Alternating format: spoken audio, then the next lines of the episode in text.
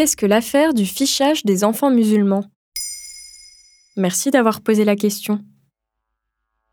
Le 19 mai 2023, le journal La Dépêche révèle qu'en avril, des policiers ont demandé aux établissements scolaires toulousains le nombre d'élèves absents le jour de l'Aïd, la fête qui marque la fin du ramadan dans la religion musulmane. SOS Racisme s'est de suite indigné devant cette pratique sur Twitter. De son côté, Sonia Baquès, la secrétaire d'État à la citoyenneté auprès du ministère de l'Intérieur, déplore une maladresse des forces de l'ordre dans un communiqué paru le 21 mai 2023. Pourquoi compter le nombre d'enfants musulmans dans les classes?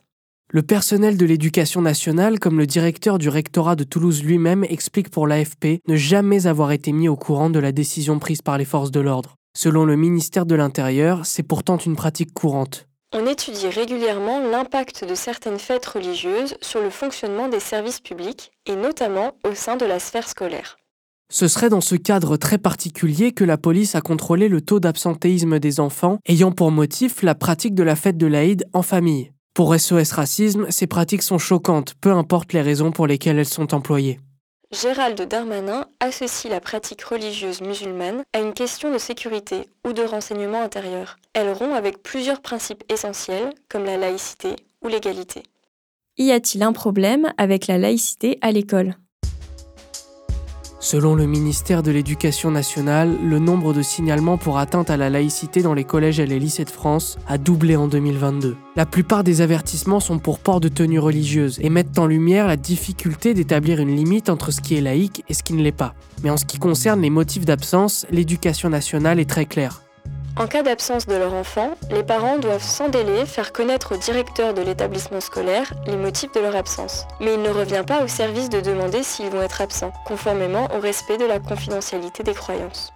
Mais que dit la loi? En France, ces pratiques sont formellement interdites par la loi. La tenue illégale de fichiers en raison de l'origine ethnique est passible de 5 ans d'emprisonnement. C'est notamment le cas du maire d'extrême droite de Béziers, Robert Ménard, qui en 2015 avait déclaré détenir des statistiques précises sur le nombre d'enfants musulmans dans ses classes sur France 2. Dans ma ville, il y a 64,6% des enfants qui sont musulmans dans les écoles primaires et maternelles. Pardon de vous dire que le maire, il a classe par classe les noms des enfants. Je sais que j'ai pas le droit de le faire. Cependant, le dossier de ce dernier avait été classé sans suite par le procureur de la République en juillet 2015. Voilà ce qu'est l'affaire du fichage des enfants musulmans. Maintenant, vous savez, un épisode écrit et réalisé par Samuel Lambrouzo. Ce podcast est disponible sur toutes les plateformes audio. N'hésitez pas à répondre au sondage du jour sur Spotify. Et si cet épisode vous a plu, vous pouvez également laisser des commentaires ou des étoiles sur vos applis de podcast préférés.